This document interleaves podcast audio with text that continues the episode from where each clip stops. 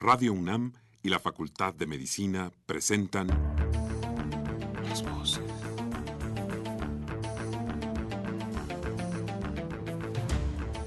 Voces. Las voces. Las voces. Voces. Las voces de la salud. Reflexión y análisis de las ciencias médicas. Acompáñenos.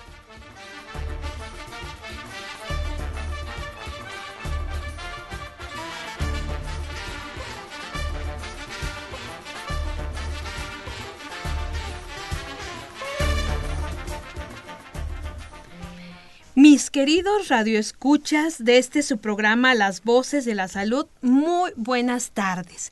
Estamos empezando este mes de febrero y la Facultad de Medicina de la Universidad Nacional Autónoma de México y Radio UNAM tienen el agrado de invitarles a que nos acompañen en este su programa Las Voces de la Salud. El día de hoy yo, la doctora Guadalupe Ponciano Rodríguez, eh, voy a conducir el programa y vamos a hablar de un tema que todos tenemos algo que decir, todos tenemos alguna duda, doctor, y es nada más y nada menos que la obesidad en su futuro. Y para hablar de este tema, se encuentra con nosotros el doctor Ismael Javier Chavira López. Ismael, bienvenido a este tu programa.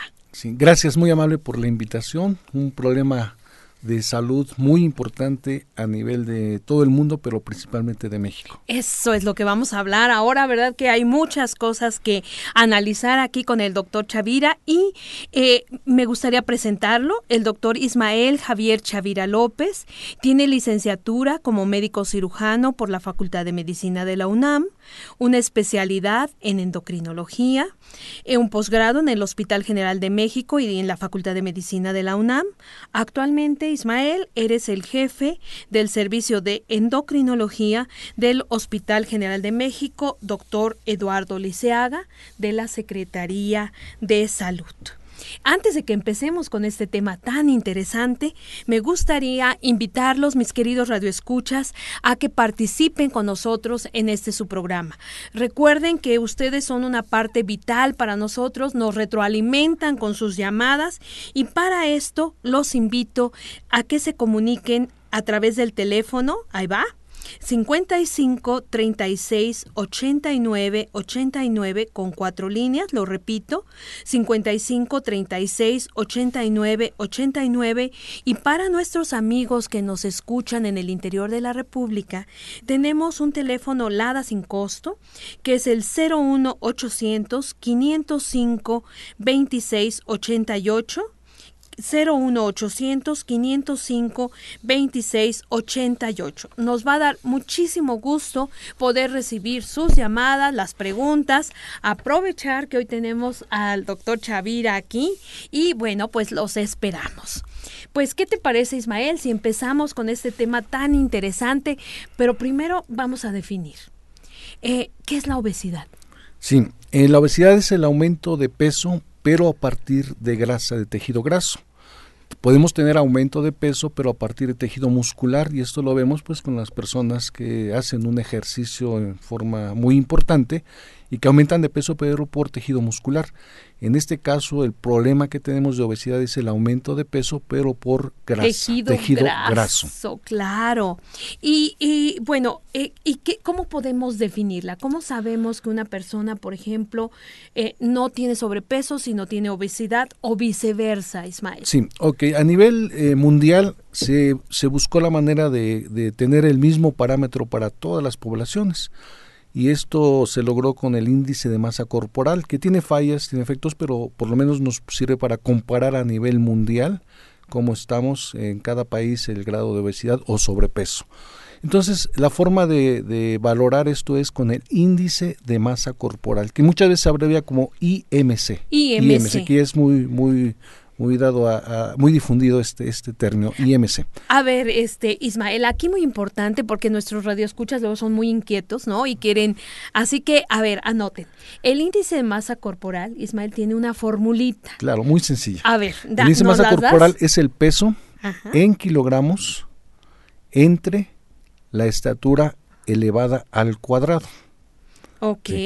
Podemos hacer un ejemplo Vamos para, a hacer un ejemplo, que ¿te quede parece? más claro, sí. A ver, tú, tú dime, yo aquí ya tengo una Tenemos, calculadora. bueno, lo primero, pues peso entre estatura elevada al cuadrado en metros, entonces primero elevamos al cuadrado la estatura. Ok, suponte que alguien pesa que 1.65. Bueno, mide, a- mide. Digo, mide, perdón. Mire, vamos a ver 1.55. 1.55 Ok. elevado al cuadrado. Sí, multiplicamos 1.55 por 1.55. y nos da 2.40. 2.40. sí. 2.40. ¿Y cuánto pesa esta Vamos persona? a ponerle 70 kilos. 70 Que kilos. estamos hablando de acuerdo. obesidad, 70 kilos. 70 kilos. Ok, entonces vamos ahora, amigos, a dividir 70, 70 kilogramos, que es el peso hipotético, de Hipotético. este ejemplo, entre 2.40, que es el resultado de multiplicar 1.55 por 1.55, que es la estatura en metros de esta persona.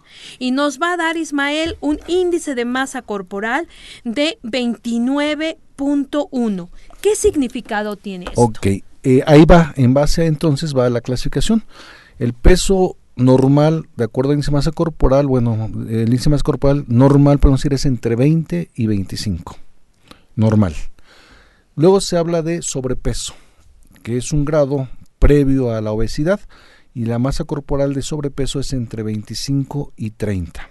Para hablar en números cerrados, si no Ok, no con... Sí, ok. no. Y para hablar de obesidad es arriba de 30 de índice de masa, de masa corporal. corporal. sí. O sea que esta persona de la cual pusimos el ejemplo, evidentemente tiene ya un problema importante de sobrepeso. Sobrepeso. De sobre, y está a puntito Está a un paso de obesidad. de, de tener la obesidad. Tú me decías algo muy interesante y es que el índice de masa corporal, digo, independientemente de que, tú- como tú ya lo mencionaste, puede tener algunas, eh, digamos, algunas críticas o algunas eh, este, situaciones, eh, puede aplicarse a nivel mundial, es decir, es una medida. ¿No? Sí. Eh, que podemos aplicar a, mi- a nivel mundial. Pero a mí me gustaría preguntarte, ¿y es igual para mujeres que para hombres? Es igual para mujeres y hombres, es la, la- la facilidad de hacer este índice de masa corporal. Algunas poblaciones han bajado este índice de masa corporal para hablar de obesidad a 27.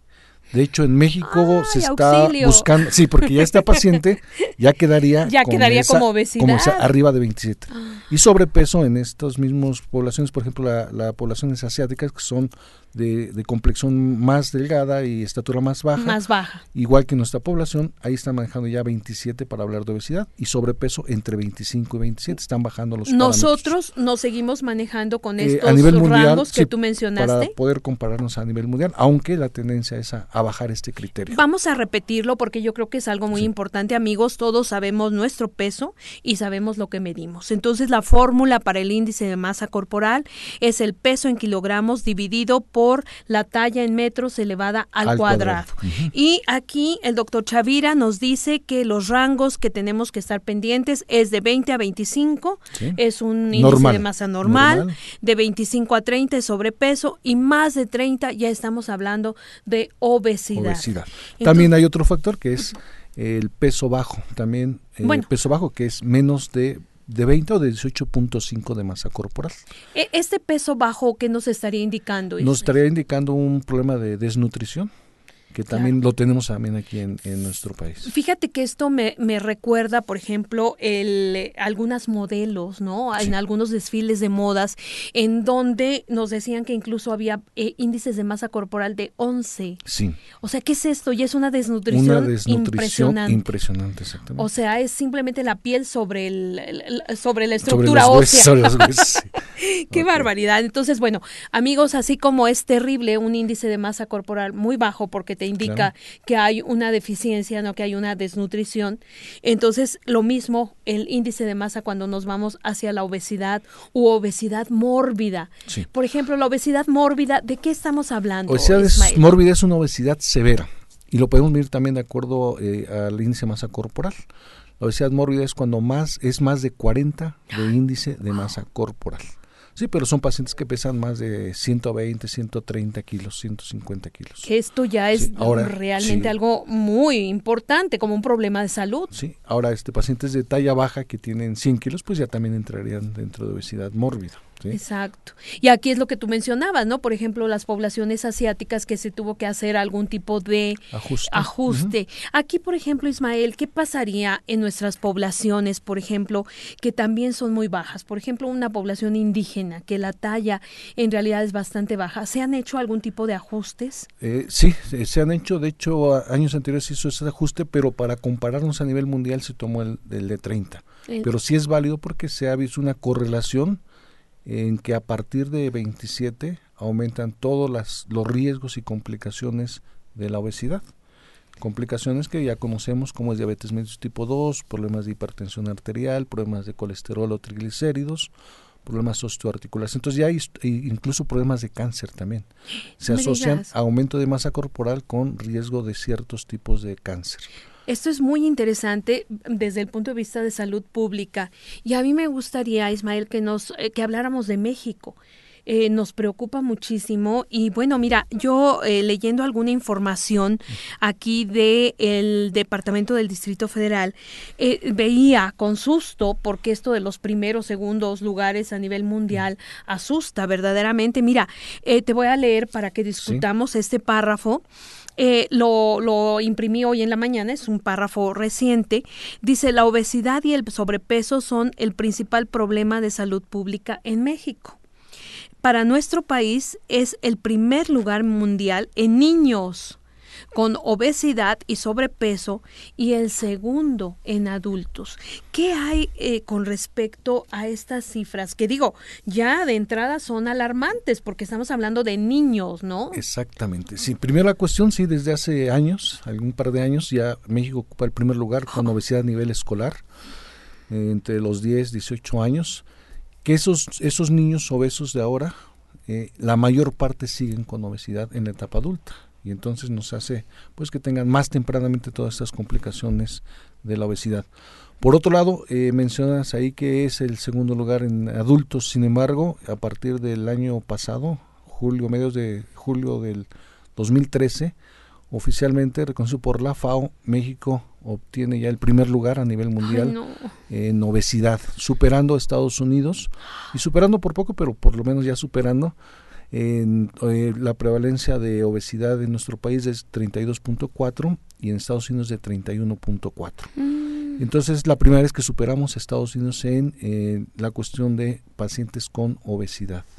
Oye, esto realmente es algo muy grave, definitivamente. Vamos, desde el punto de vista de salud, por todo el impacto que tú estás mencionando, ¿no? El impacto en salud que tiene la, la obesidad, como yo lo vería, Ismael, eh, tú me dirás si es correcto o no, la obesidad per se como un padecimiento, ¿no? Un padecimiento multicausal, complejo, pero además un factor de riesgo, muy importante. Ya, ya habías mencionado enfermedades cardio, cerebrovasculares, hipertensión Diabetes, diabetes, diabetes, que además es, otro problema muy importante, en nuestro país, ¿no? Entonces, eh, realmente esto de, no, no me gusta el primer lugar para, México, no, no, por favor, Ismael, no en esto, ¿no? No en obesidad, no, en, esto. Podemos tener primeros lugares en otras cosas, pero no en obesidad. Y bueno, evidentemente esto cambia el panorama epidemiológico, ¿no? De, de, nuestro país. Y para la eh, salud del país, en, no pensando aquí en, en siguiente año, sino pensando en la salud del país, en 5, 10, 15, 20 años. Claro, y además... Va a repercutir todos estos problemas. Todos, fíjate, aquí también otro dato interesante, por lo que tú ponías ahorita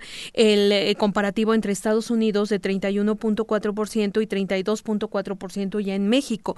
Mira, aquí dice, México gasta 7% del presupuesto destinado a salud para atender la obesidad, solamente la obesidad y únicamente por debajo de Estados Unidos que invierte el 9%. Es decir, estamos ahora ya arriba y ellos invierten más que nosotros. Evidentemente, los recursos cambian, ¿no? Y además, bueno, este tipo de recursos que se están invirtiendo en la obesidad, evidentemente podríamos ahorrarlos porque es prevenible, ¿no? La obesidad eh, me gustaría verla como un padecimiento prevenible. Exactamente, sí, es algo que podemos prevenir con cambio de hábitos simplemente en nuestra vida diaria, cambio de hábitos en cuanto a alimentación, en cuanto a ejercicio, que es algo que se ha descuidado mucho en nuestra población, de acuerdo al avance tecnológico y todas las situaciones eh, de comodidades que tenemos, pues ha, ha hecho que tengamos menos actividad física, sobre todo en los niños también, que es una población ¿Qué muy es lo que vulnerable. comentábamos, ¿no, Ismael? Hace un momentito que estábamos esperando pasar a cabina,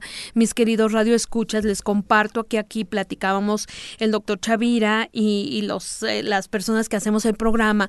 Y bueno, de verdad, eh, eh, rememorando un poco nuestra infancia, pues veíamos que nosotros sí hacíamos mucho ejercicio, hacíamos, andábamos en bicicleta, podíamos andar más en la calle, ¿no? Eran espacios más seguros para niños.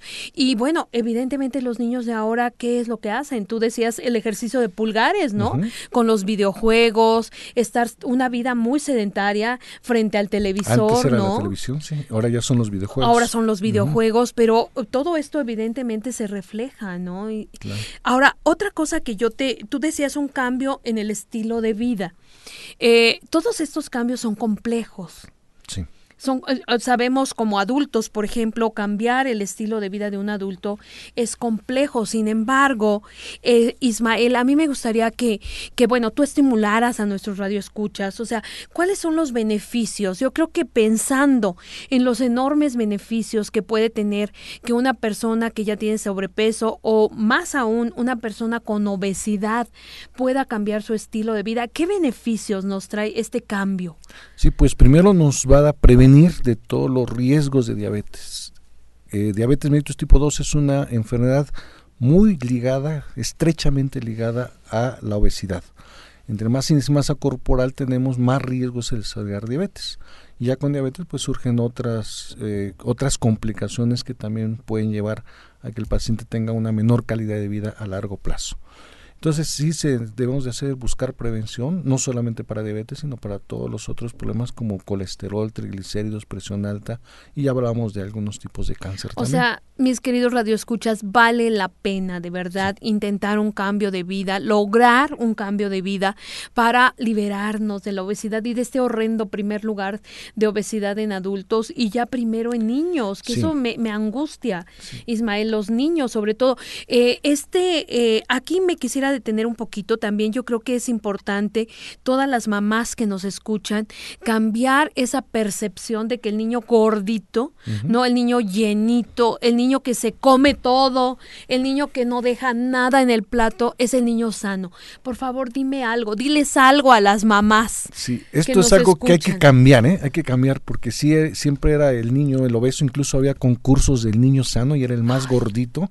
Eh, ahora sabemos que los niños gorditos desde, desde la infancia son los que van a llevar riesgos en la etapa adulta, ¿sí? Entonces ese concepto hay que cambiarlo, una, una alimentación sana, equilibrada y no necesariamente que el paciente esté obeso, está con sobrepeso, sino que haga ejercicio. Esas son unas armas Claro. fundamentales para el tratamiento de Y la esa obesidad. preocupación, ¿no? De las mamás que a veces tenemos de que se acabe todo lo del plato, aunque sea una ración grande, ¿no? Eh, este, eso yo creo que también Hay que eh, cambiar, hay que cambiar esos conceptos. esos conceptos es por bien importante.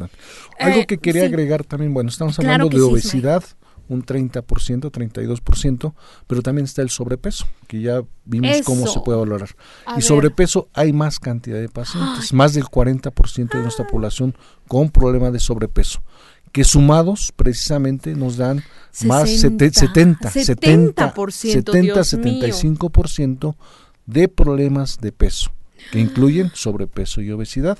Por eso se ha, han salido ahorita, se ha, ha hecho difusión a que 7 de cada 10 mexicanos tenemos problemas de peso, sobrepeso y obesidad. Lo cual es muy Lo alto, cual también, Ismael. también el sobrepeso también lleva riesgos menores que la obesidad, pero también conlleva riesgos para todas las complicaciones que ya que ya mencionamos. lo, lo que tú mencionaste, claro, tal vez un poquito menos porque Sí. todavía no, no alcanzamos el límite, ¿no? Digamos. Pero aparte está la tendencia de que con el aumento de la edad, generalmente va viendo aumento de peso por muchas circunstancias. Menor actividad física, alimentación que no, que no cambia el paciente, y generalmente hay una ganancia de peso conforme vamos aumentando de edad, 20, 30, 40, 50 años. Claro. Entonces, esos pacientes que caen en sobrepeso a los 20, 30 años, muy, muchos de ellos van a, llegar a obesidad conforme va avanzando la edad. En las mujeres, eh, Ismael, aquí me gustaría que te detuvieras un poquito porque en la mujer, bueno, el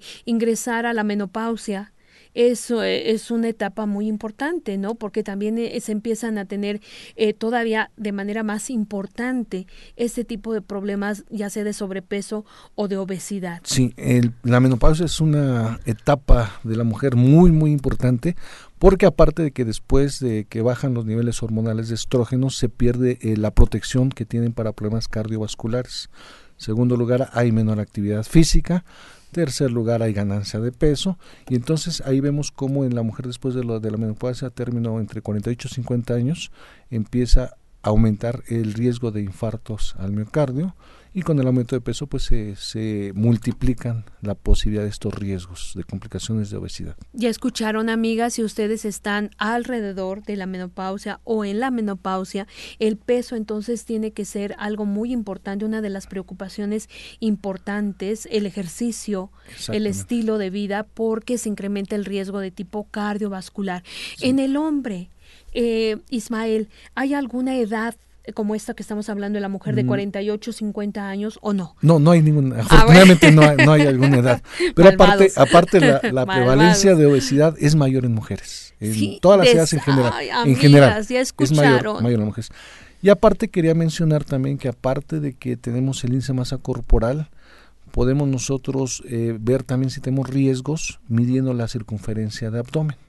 Sabemos circunferencia de cintura, pero circunferencia de abdomen es un factor independiente para saber también de riesgos de todas estas complicaciones de, la obesidad. Ismael, eh, dime entonces, a ver, amigas, otro, otro. ¿Es complementario? Otro complemento a lo, al índice de masa corporal que mencionamos, amigos, también. Eh, ¿Cuánto debemos de tener eh, de cintura las mujeres y cuánto los hombres, Ismael? A ver, porque ahí sí cambia, ¿verdad? a diferencia del índice de masa corporal. A diferencia del índice de masa corporal, la circunferencia de abdomen o circunferencia de cintura eh, está para cada país o para cada región del mundo. ¿sí? Eso ya está establecido. Entonces, pues sabemos que hay eh, complexiones más gruesas en Estados Unidos, anglosajones, pero en otros eh, asiáticos, como comentamos, o en región Latinoamérica, somos más complexión más delgada y de estatura más baja. Entonces, para México y Latinoamérica se definió menos de 80 centímetros en la mujer y menos de 90 centímetros en el hombre, como lo recomendable. Arriba de estos parámetros aumentan igualmente los riesgos eh, cardiovasculares, diabetes y todo lo demás, porque la grasa depositada a nivel del abdomen tiene características diferentes que la predisponen a todas estas complicaciones. Y evidentemente es diferente a la grasa, por ejemplo, de estos rollitos, ¿no? De la de la llantita que decimos es diferente porque es grasa que está en contacto con las vísceras, ¿no? Con las eh, con los órganos perivisceral, perivisceral. Entonces, amigos, eh, aquí es algo lo vamos a repetir porque yo creo que es algo muy importante eh, para la población mexicana en mujeres. Lo ideal sería tener una cintura ¿verdad? De menos de 80, centímetros y para hombres de menos de 90 centímetros. Entonces, eh, más arriba, amigos o amigas, esto está implicando un riesgo, un riesgo importante eh, de tipo cardiovascular, especialmente, ¿no? Pero eh, yo creo que esto es algo que, bueno, todo mundo tenemos una cinta métrica en casa, ¿no? Eh, eh, y, bueno, Ismael, ¿hay alguna forma que nos digas? Porque mucha gente siempre mide en el ombligo, pero no necesariamente ahí está la cintura. No necesariamente porque cuando hay mucho abdomen el ombligo pierde su localización anatómica. Entonces, ha, habido, ha, habido cambios, ha habido cambios en esto. Anteriormente decían a la menor circunferencia de cintura, pero pues el paciente obeso no encontramos esta menor circunferencia. Entonces cambió lo del ombligo, pero ahora es entre la última costilla y, la costilla de la cadera, la espina ilíaca, antero superior. La pistolita, decimos, ¿no? a la mitad de un lado se puede marcar la mitad del otro se puede marcar. Exactamente en la mitad. Exactamente en la mitad. Incluso con una regla podemos ver exactamente cuál es la mitad. Y en, ahí en los dos lados ya ponemos la cinta métrica en forma paralela al, al piso y esa es la circunferencia. Y eso es muy sencillo hacerlo, hacerlo en casa, amigos. Todos tenemos una cinta métrica, una reglita, ¿verdad? Nos pueden ayudar en caso de en caso necesario, ¿no, Ismael? y podemos medir. Y yo creo que esto es muy interesante porque, Ismael, hablabas tú de diabetes, hablabas de obesidad en la población mexicana. A mí me gustaría detenerme ahí porque sabemos y se ha manejado tanto en los medios de comunicación como a nivel académico y científico que tenemos una predisposición genética, es decir, algo en nuestros genes como población mexicana, la mayoría mestizos, ¿no? Esta población tan eh, heterogénea, ¿no? Que, que forma a la población mexicana, tenemos susceptibilidad. ¿De qué se trata esta susceptibilidad, Ismael? Todas las poblaciones indígenas pero con el mestizaje aumentó este riesgo por las cuestiones genéticas, ¿sí? Aumentó este riesgo. Eh, sabemos que la mayor prevalencia de, diabetes se da en los indios Pima, que están en Estados Unidos, pero también hay indios Pima mexicanos, pero los indios Pima de Estados Unidos los reservaron, eh, les proveyeron de, de alimentos poca actividad física, subieron de peso tremendamente. Tiene ahí una prevalencia de obesidad de un 90% y diabetes un 50-60%. Igual hay poblaciones en Oceanía, pero también en México el mestizaje de alguna forma nos eh, dio predisposición para desarrollar eh, diabetes, pero en conjunto con el aumento, los, el cambio de hábitos de alimentación que tenemos con la comida rápida que ahora disponemos fácilmente, que ya no es preparada, no hay mucha fibra, son comidas con ricas en grasas también, en hidratos de carbono simples y la falta de actividad física. Todo eso, eh, esas tres cosas, la cuestión genética, la cuestión de malos hábitos de alimentación, la falta de ejercicio, todo eso está contribuyendo precisamente al aumento ahorita de, de ah, que vemos. Fíjate, Ismael, tú mencionaste ahí algo muy interesante. Desafortunadamente hemos cambiado de manera muy importante nuestra dieta. Y esto es algo que, que, me gustaría compartir con nuestros amigos. Yo sé que, eh, bueno, a medida que vamos ocupándonos más, ¿no? De que las mujeres trabajamos, de que tenemos menos tiempo para preparar los alimentos para la familia, tendemos a estas comidas que tú acabas de mencionar, comidas rápidas. Comidas rápidas, comidas chatarra. Comidas chatarra que metes al microondas rápidamente y ya están, o que compras, ¿no? Ya preparadas.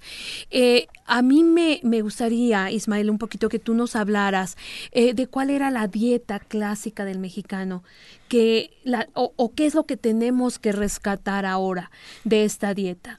Y, bueno, eh, definitivamente dejar de pensar en estas comidas rápidas que nos han traído tantas, tantos problemas. Sí, debes empezar las tortillas que se preparan antes con el nixtamal, que es fibra, eran, tenían mucha fibra, ahora es más refinado, y al ser más refinado son azúcares que se absorben más rápidamente y se van almacenando en forma de grasa.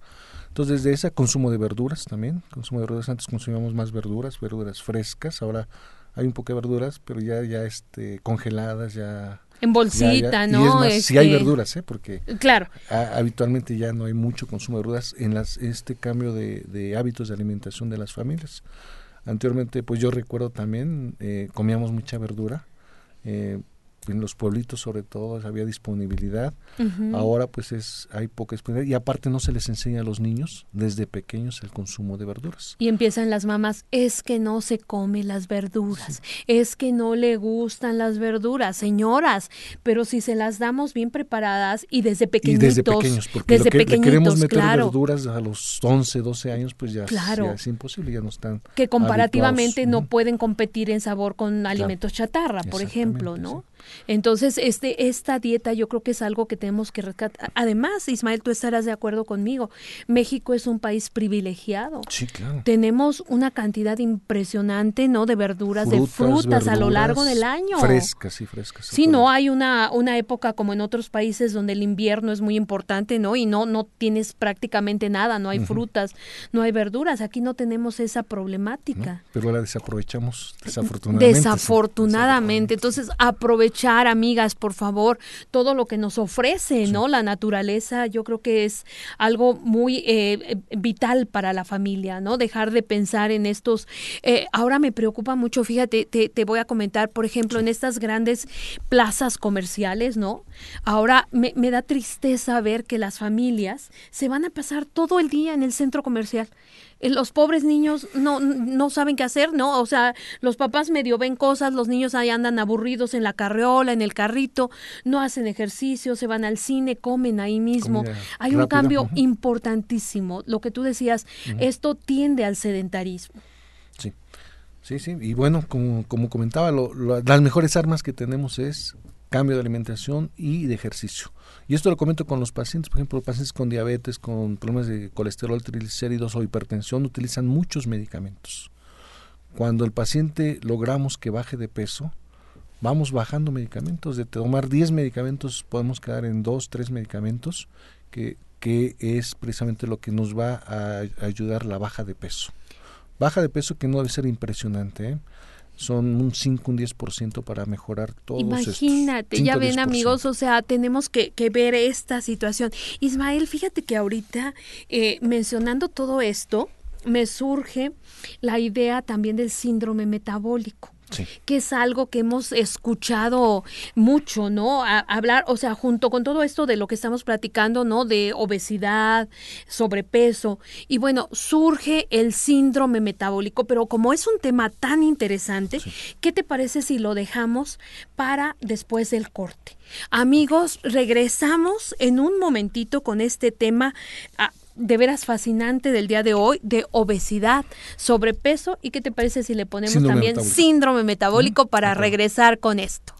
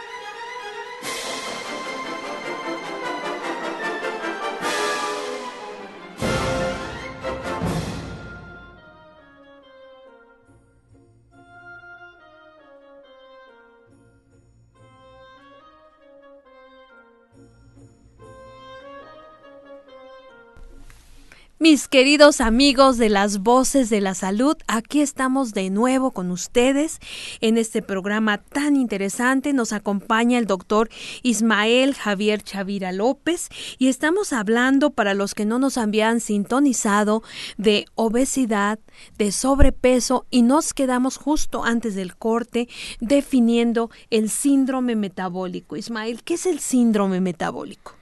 Sí, el síndrome metabólico es una entidad, aunque hay mucho debate, pero es una entidad que ya está difundiéndose, en donde aumenta el riesgo de dos situaciones para los pacientes que tienen este síndrome metabólico, que es el riesgo para problemas cardiovasculares, hablamos de infarto al corazón, de problemas de, embolias cerebrales o problemas arteriales en las piernas sobre todo. Eh, entonces, de riesgo cardiovascular o de diabetes mellitus tipo 2 el paciente que ya está en síndrome metabólico tiene un alto riesgo para esas dos situaciones. Pero ¿qué es el síndrome metabólico? Bueno, eh, se ha definido por una serie de medidas, eh, tanto que podemos hacer en el consultorio nosotros como de laboratorio.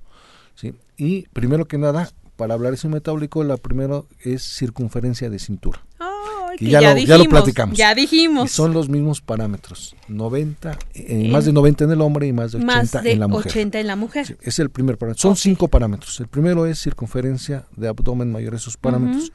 El segundo es un colesterol HDL, que es el colesterol protector. El bueno, el Bueno, el colesterol bueno. Sí, que sea eh, menos de 50 en, el, en la mujer y menos de 40 en el hombre. Sí, esto es por medio de un estudio de laboratorio. De laboratorio, claro. La otra son triglicéridos, que sean mayor de 150 miligramos. También en la misma muestra podemos tomar estas dos determinaciones. Determinaciones de La otra es glucosa. Glucosa, más de 100 miligramos. Que también hay discusión, ¿verdad? de Eh, este Ismael, sí. si, si se queda en 100 miligramos o se baja un poco. La tendencia es a bajar, ¿verdad? Sí, de hecho en el 2004 bajó de 110, que era lo recomendable, bajó a 100. Y ahorita la tendencia a bajarlo a 90 para tratar precisamente de, de tener a estos pacientes lo más temprana, pos- tempranamente posible para que no lleguen a hacer complicaciones. Pero por Exacto. el momento son 100 miligramos. 100 miligramos, ok. Y la otra es presión arterial mayor a 130, 85. Si el son cinco parámetros, repetimos, eh, circunferencia de abdomen más de 90 en el hombre, más de 80 en la mujer, colesterol HDL, que es el colesterol protector, más de 50 en la mujer y más eh, de menos de perdón, Menos. menos de 50 en la mujer y menos de 40 en el hombre, triglicéridos más de 150 miligramos, glucosa más de 100 miligramos o una presión arterial de más de 130-85. Si el paciente tiene tres de estos, de estos parámetros, ya estamos hablando de que tiene síndrome, síndrome metabólico. metabólico. Eh, Ismael, si estábamos diciendo que la obesidad, el sobrepeso son muy frecuentes en la población mexicana y bueno, forman parte también de esto, eh, ¿de qué prevalencia de síndrome metabólico estamos hablando en México? Sí, hay diversos estudios que nos hablan de que un 25 a incluso hasta un 30% de la población tiene este síndrome metabólico. Porque bueno, recuerden, aquí dentro de esto también se incluyen los pacientes que ya tienen diabetes, Claro, ¿sí? los que por la tienen 100, glucosa. exactamente, los que ya tienen Los hipertensión arterial, aunque estén con tratamiento, el hecho de tener tratamiento para diabetes, para presión arterial o para colesterol y triglicéridos, Triglicéridos. ya lo ya, ya se eh, positivo este punto. ¿eh? O sea, uno de estamos Uno hablando que de tenga presión baja, pero ya tenga tratamiento para presión arterial, ya es un punto a favor a de síndrome favor, metabólico. exacto. Esto nos habla que uno de cada cuatro Sí. mexicanos Pues tiene Uno de cada tres más o menos. uno de cada tres. Tres, por lo menos, sí. Uno de cada tres te- está, Bueno, estamos hablando cuatro, con sí. síndrome, estamos hablando que tiene síndrome, metabólico. sí. Y bueno, todo esto definitivamente es impactante por, por el factor de riesgo cardiovascular que representa, ¿no? También el, el factor de riesgo para diabetes, etcétera. Y, Ismael, aquí me surge una pregunta. Esto que estamos viendo con, pues, co- con alarma, porque realmente es alarmante estos cambios tan rápidos que se han dado, eh, ¿solamente está ocurriendo en nuestro país o también está ocurriendo en el mundo? Está ocurriendo a nivel mundial, ¿eh? pero no con la rapidez. Ahora sí, está, está- en todo el mundo aumenta obesidad, en todo el mundo está aumentando diabetes tipo 2, eh, problemas de hipertensión y todo, pero en México estamos acelerados en, esta, en este aumento. Estamos aumentando en forma muy rápida y en población muy joven. Por ejemplo, en diabetes eh, tipo 2, eh, estamos viendo cada vez pacientes más jóvenes. Anteriormente veíamos pacientes de más de 40 años, ahorita vemos pacientes de, de menos de 30 años, incluso 20 años con diabetes tipo 2. Y no sobre todo eso, sino ya con complicaciones de diabetes. Por alguna razón todavía no muy profundizada, se, se ve que los pacientes con diabetes tipo 2 jóvenes de menos de 30 años hacen complicaciones más rápidamente y más severamente. Antes, para hablar de una complicación de diabetes, pasaban 10, 15 años de mal control de diabetes. Ahora, en estos menos de menores de 30 años, estamos viendo complicaciones a lo largo de 3 o 5 años del diagnóstico Qué barbaridad. de diabetes. Y esto tiene un impacto brutal, en Brutal, calidad sí. de vida, Son ¿no? pacientes en la etapa más productiva, Productiva de la vida. y claro. Que ya tienen pues problemas de ceguera, incluso problemas de amputaciones, ya los vemos, problemas renales que también les disminuyen la productividad y la calidad de vida. También. Que aquí debemos de aprovechar, Ismael, de verdad, para que todos los radioescuchas que tienen ya un diagnóstico de diabetes, por favor, se cuiden, lleven la dieta adecuada, tomen sus medicamentos para reducir la glucosa, cambien su estilo de vida, porque desafortunadamente lo que tú decías, las complicaciones de la diabetes son realmente terribles, inciden sobre la calidad de vida de una Acudan forma brutal. a Vayan a, con su médico. Sí, lo que pasa es que ¿no? este, este, esta población joven eh, son, son poblaciones pues más rebeldes a, a llevar un tratamiento. ¿no? Claro. Pensamos que en esta etapa pues no nos va a pasar No alguna pasa nada, ¿no? Y entonces dejan pasar el tiempo. Sí, o personas que escuchas que, que he escuchado que dicen, bueno, yo me tomo mi refresco, ¿no? Nada más uno al día, no pasa nada, siendo que, bueno, es un aporte impresionante de, de, de glucosa, ¿no? Sí, de, sí. de azúcar. Y bueno, aquí... Eh, esto que está pasando, que estamos viendo, Ismael, eh, ya decías tú, en el mundo, tal vez de forma no tan acelerada como en México, eh, ¿cómo vislumbras tú entonces el futuro? Eh, si esto continúa de esta manera. Y también algo que quiero que, que, que retomemos de forma muy importante es estos jóvenes que están resultando con diabetes a edades muy tempranas o con problemas, ¿no? De dislipidemia, qué sé yo. Eh, este, o infartos cada, vez, en más, jovencitos, ¿no? Eh, ¿Será el resultado de estos niños que están empezando con sobrepeso y obesidad desde pequeñitos? Sí, yo creo que sí es el resultado sí, de, de esto que pues eh, nos, nos ha llevado tiempo reconocer de que debemos de buscar esta prevención de obesidad desde etapas muy pequeñas, infantiles, incluso desde eh, que están eh, con la lactación, o sea, quitarle la leche materna, introducirles nuevos alimentos para que vayan probando, pero como platicamos hace rato, introduciendo alimentos como son verduras, como son frutas, verduras, desde etapas muy pequeñas para que lo lleguen a aceptar y lo hemos visto con nuestros pacientes. Les, eh, familiares ya que ya tienen con diabetes tienen a su niño incluso a veces ambos padres ya tienen diabetes jóvenes. Y entonces el niño pues le, le, le, decimos de los riesgos que lleva a su bebé y entonces les empiezan a, cambiar su alimentación desde pequeños. Perfecto. Y, ahí, van creciendo y van acostumbrándose a estos hábitos buenos la, de alimentación. La importancia de la prevención y cómo una alimentación adecuada puede ser una herramienta de prevención para estas enfermedades. Y fíjate, Ismael, aquí vamos, amigos, muchas gracias. Ya nos empezaron a llegar sus preguntas, esperamos más. Y precisamente en este contexto, Ismael, Verónica Cervantes Ruiz, hola Verónica, gracias por, por llamar a nuestro programa. Nos dice que si nos podrías dar algunas medidas de, de prevención, sobre todo para niños pequeños, en la etapa de 1 a 3 años, para evitar que más adelante sean niños obesos y después, como tú decías, adultos obesos y tal vez diabéticos o con algún problema de salud importante. Sí, eh, como platicaba, es eh, hacer desde que empezamos los alimentos, empezar con frutas, con verduras, que se pueden dar de, de mil formas en estos pequeños evitar el refresco, eso es algo muy importante. Conocemos gente que desde pequeños ya en el biberón le están dando ya refresco a, los niños, refresco eh, con una cantidad de hidratos de carbono simples que se absorben, se absorben, rápidamente. Se convierten a grasas para almacenarse y que además van gastando al páncreas, lo van haciendo trabajar cada vez que toma eso, lo hacen trabajar más y entonces lo van acabando. Y esos niños precisamente son los que vamos a ver con una diabetes en etapas muy jóvenes.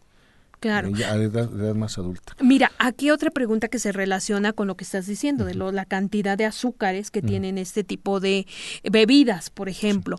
Eh, señora Yolanda Rodríguez, nos dice que por qué el solo hecho de dejar de tomar azúcar mejora la salud incluso en personas que no son diabéticas. Creo que, bueno, de alguna manera ya lo contestaste, pero, pero bueno, vamos a enfatizarlo para nuestros amigos radioescuchas. Sí, los hidratos de carbono se dividen, bueno, también llamamos carbohidratos, pero el término correcto de hidratos de carbono son, son los azúcares, de los cuales hay de dos tipos, los, los simples y complejos. Los complejos son los que llevan fibra, todos los granos, todo lo que lleva fibra, las verduras, pero también los simples son eh, de cuatro tipos que precisamente les recuerdo a mis pacientes que debemos de limitarlos o quitarlos. Primero ellos eh, los refrescos azucarados. Cualquier bebida, porque no solamente refrescos, sino hay bebidas que tienen azúcar. Fuera o que sea lo mínimo que se pueda. El azúcar como tal también no es en pocas, muy poca cantidad tratar de quitarlo, sobre todo cuando ya hay obesidad o cuando ya hay diabetes hay que quitarlo. La miel también es otro, otro que muchas veces se sustituye al azúcar, pero también tiene azúcares simples, es de origen natural, pero también eh, eh, genera aumento de peso y aumento de glucosa. La otra es el consumo de pan de dulce son azúcares muy simples. Se puede consumir cualquier otro tipo de pan, el pan de caja, sobre todo que tiene integrales, el pan blanco como tal se puede consumir, la tortilla también. Pero el pan de dulce. Pero el pan de dulce tiene una cantidad extraordinaria de calorías. Estoy viendo aquí caritas tristes en la cabina, pero... Ahora, podríamos consumir ocasionalmente, podemos consumirlo, pero con ejercicio, que es lo que no hacemos. Exactamente. Exactamente. Y la otra es, son frituras, la cantidad de hidratos de carbono más grasas hace que tenga una cantidad importante de calorías que van a generar un aumento de peso. Y la otra, pues todos los azúcares son pasteles, chocolates, dulces, galletas.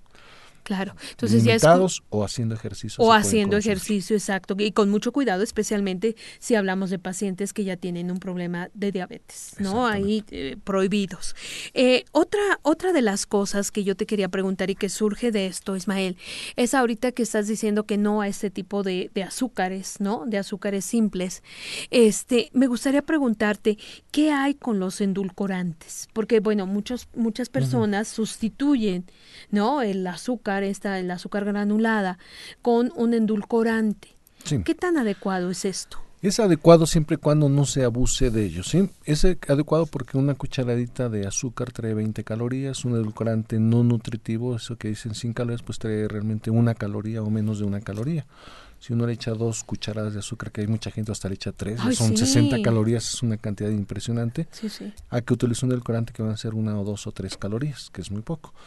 Ahora, esto ha habido cambios. Tenemos la primera, el primer edulcorante nutritivo fue la sacarina, que por ahí hubo situaciones de asociarlo a algunos tipos de cáncer.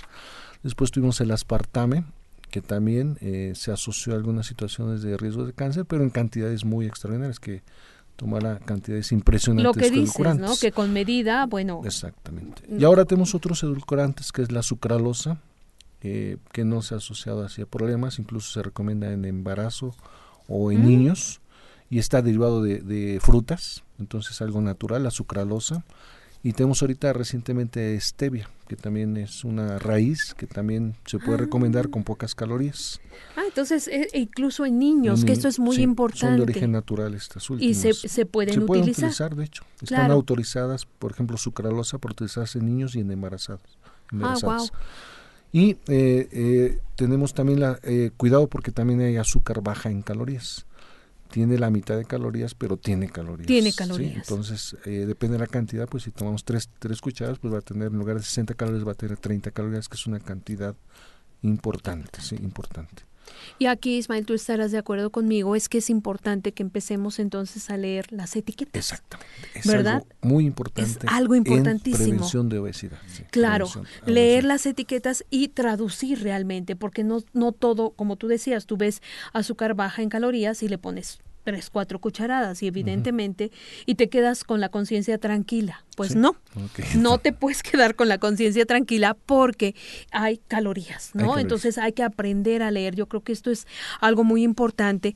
Y bueno, esto nos transporta, Ismael, a la industria alimentaria. Exactamente. Que también ha jugado un papel importantísimo en esto de la obesidad, en el sobrepeso, ¿no? Que ha sido el tema del día de hoy del programa Voces de la Salud.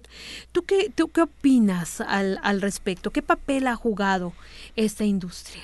Pues juega un papel importante, pero bueno, la tendencia es a tratar de, de, disminuir este contenido calórico de los alimentos. Realmente cualquier pastelillo, cualquier fritura trae una cantidad impresionante de calorías y que a veces, bueno, eh, lo habitual, un refresco con un pastelillo, pues es una casi el equivalente a toda una a todas las comidas del día, pero en azúcares simples. Vuélvelo a decir, por favor. un pastelillo ¿Ya, escucharon? un refresco es equivalente a la cantidad de calorías de todo de todas las comidas del día.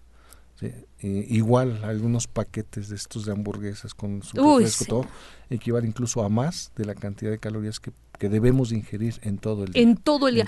Caras de terror en la cabina. Y mm. espero que haya caras de terror en casa, señoras y señores, y que reflexionen realmente lo que estamos ingiriendo. Imagínate, tú muy tranquilo, ¿no? Comiendo una hamburguesa, un refresco. Y papas. Y papas. ¿No? Pero además ya desayunaste y además vas a cenar y además, o sea, imagínense amigos, qué es lo que estamos haciendo. Hay un aporte impresionante. Y fíjate, eh, por ejemplo, también eh, ha habido en otros países ¿no? Por ejemplo, ahorita me viene a la mente eh, demandas a este tipo de eh, industrias, ¿no? Porque son realmente industrias a nivel mundial, son transnacionales y e incluso eh, ha, ganado, ¿no? El demandante por la cantidad de calorías, por la cantidad. ¿Qué, opinas de esto? Sí, pero también hay la contraparte. Recientemente vi alguna situación parecida a eso, donde comían todo este tipo de alimentos en forma durante un mes y había aumento de peso, lógicamente, pero también ah, hubo un experimento en donde de lo mismo que vendían, pero escogiendo cosas saludables, el paciente no subía, incluso bajaba de peso. Entonces, más que nada depende, bueno, disponemos de esto, pero más que nada es escoger, escoger el tipo de alimentación que podemos de acuerdo también a la lectura de etiquetas. Eso, muy importante. Y, ahí yo diría, Ismael, agregaría, escoger sabiamente. Exacto, exacto. ¿No? Es decir, escoger, utilizar esta información que ahora tenemos. Que ahora estamos teniendo. Que, que, estamos dando, la información que podemos tener acceso ahora a través de Internet, ¿no? De sitios confiables, pues de tratar de, de que sean sitios, ¿no? Por ejemplo, el Instituto Nacional de Nutrición, no sé, si ustedes tienen algún sitio en la página del Hospital General, Ismael hay un sitio también de, donde se habla de nutrición. Ah, pero... también lo podemos hacer, por ejemplo, un refresco eh, normal, que ahora el normal es de 600 mililitros. Eh, bueno, es preferir un vaso de agua, una botella de agua, pero también a veces no hay opciones, pero eh, comparar un refresco de 600, 600 mililitros tiene aproximadamente 300 calorías en agua y azúcar nada más. El, el refresco light o cero calorías tiene precisamente una o dos calorías. Entonces es muy diferente de tomarse un refresco, 300 calorías normal, a tomarse un refresco de tal. Lo preferible es agua natural, claro. Claro, sí. porque también yo he tenido problema con, con personas de que con esta idea, ¿verdad? Eh, consumen una cantidad impresionante, ahora sí que una cantidad industrial, ¿no? De refrescos light ¿no? Ah, y que, también, acuérdense amigos, todo en exceso. Aquí tenemos que eh, ser muy claros, todo, en hasta el agua en exceso, Ismael. es, también, ¿no? también eh, tú sabes que cuando hay un exceso, ¿cuál, sería la cantidad adecuada de agua? Litro y medio a dos litros. litro y medio a dos litros. Y, sí, y porque más, que es lo que empieza a sacar electrolitos, hay una serie de alteraciones, ¿no? Entonces, la, la, idea, amigos, es que todo con medida, ¿verdad, Ismael? todo con medida. Y fíjate, ahorita que estamos hablando de la industria alimentaria, la señora Carmen Pérez de Azcapotzalco, gracias, Carmen, por, por escribirnos, nos hace un comentario que creo que es interesante, Ismael, leerlo. Dice, la obesidad se debe en parte al comercio informal, al tipo de comida también que venden la desocupación produce mucha angustia. Nuestros agricultores se van a luchar a otros países y nuestros campos se quedan sin trabajarlos. Es un problema con muchas aristas. Creo que estamos de acuerdo. No sé si quisieras hacer algún comentario para Carmen. Sí, pues es un problema que vemos, pero que influye en muchas cuestiones socioeconómicas, ¿no? Desde que no tenemos tiempo para ir a casa a comer, entonces hay que comer en estos lugares informales. Pero yo creo que la educación en cuanto a alimentación es muy importante porque de lo mismo informal que hay podemos escoger cosas que nos van a que no nos van a hacer aumentar de peso. Lo que tú decías, ¿no? Incluso en, en este industrias de estas, ¿no? En, eh, puedes elegir algo, ¿no? Sí. Un, caso sencillo, mucha gente, bueno, se va a comer la, la botana y todo, pero bueno, hay ya lugares donde venden ensaladas, donde venden jícama, zanahoria, pepino. jitomate, que son eh, verduras que no tienen calorías y tienen mucha fibra y nos van a, hacer a saciar un poquito el hambre en lo que llega ya la, la hora de comer. En vez de estar comiendo un pan, por ejemplo, chocolates, galletas, etcétera, ¿sí? Claro. Entonces aquí yo creo que es muy importante que nuestros amigos de veras reflexionen, reflexionemos todos, ¿no?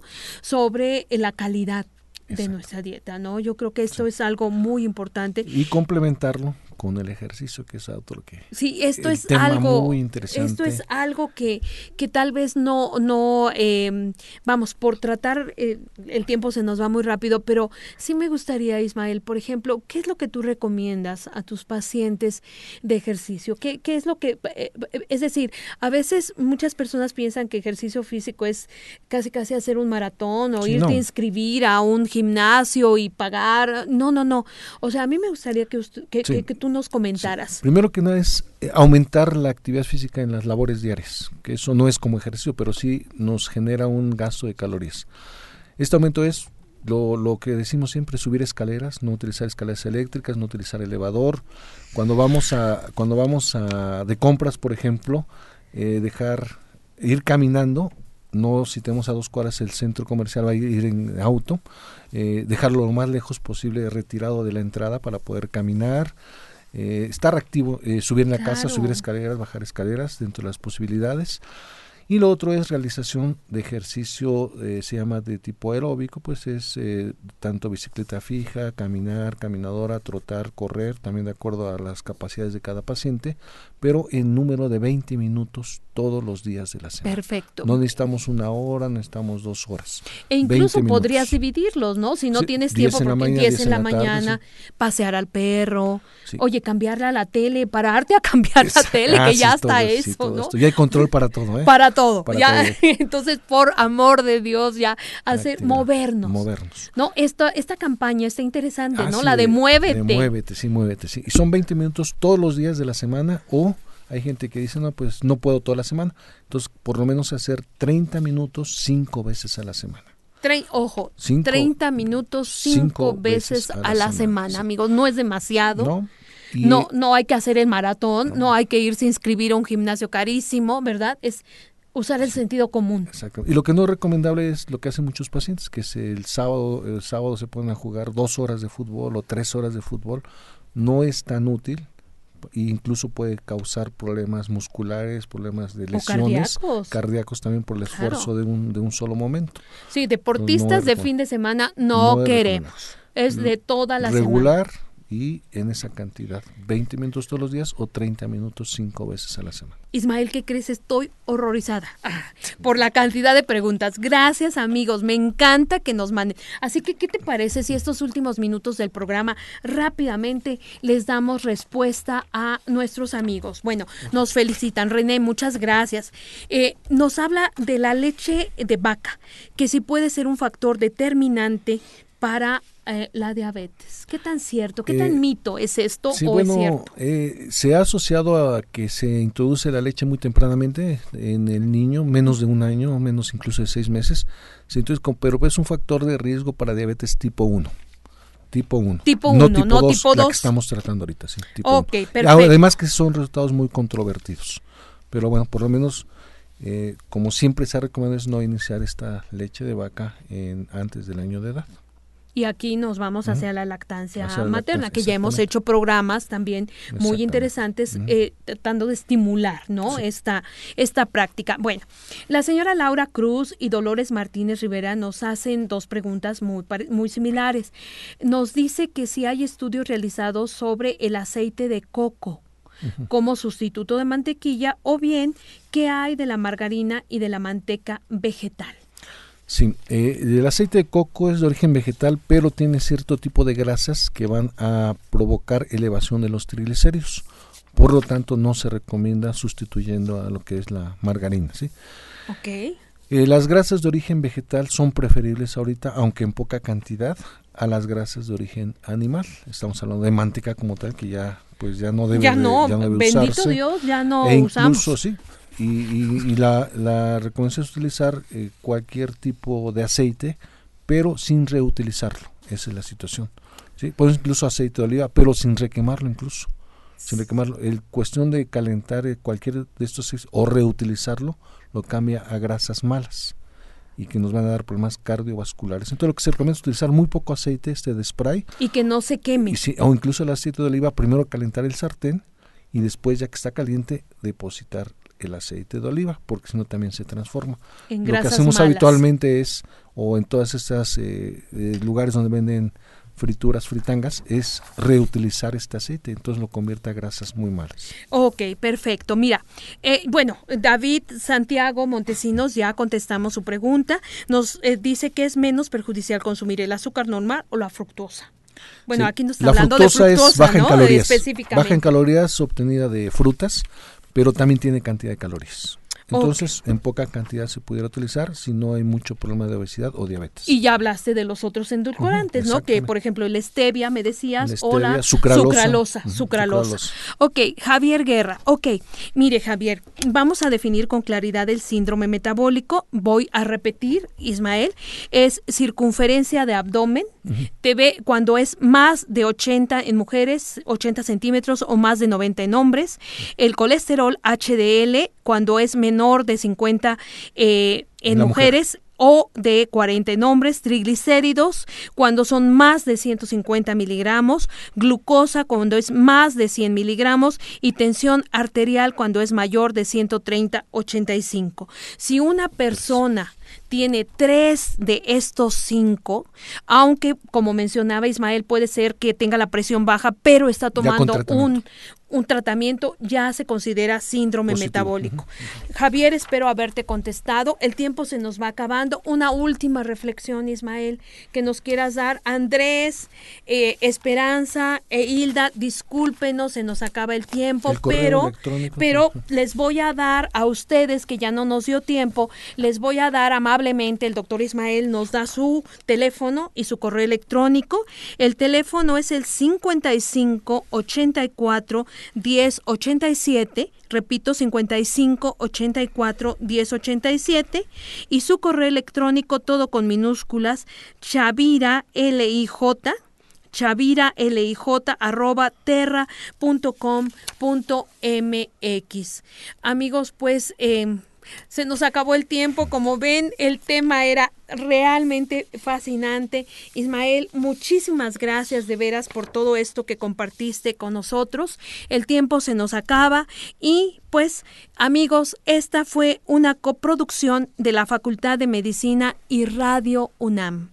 A nombre del doctor Enrique Graue, director de la Facultad de Medicina, y de quienes hacen posible este programa, en la producción y realización, nuestra querida, qué bueno que ya estás aquí, la licenciada Leonora González Cueto Bencomo, la licenciada Erika Alamilla Santos, en los controles nuestra querida Soquito Socorro Montes, en la conducción el día de hoy, la doctora Guadalupe Ponciano Rodríguez. Les agradecemos su atención y recuerden que tenemos una cita el próximo jueves.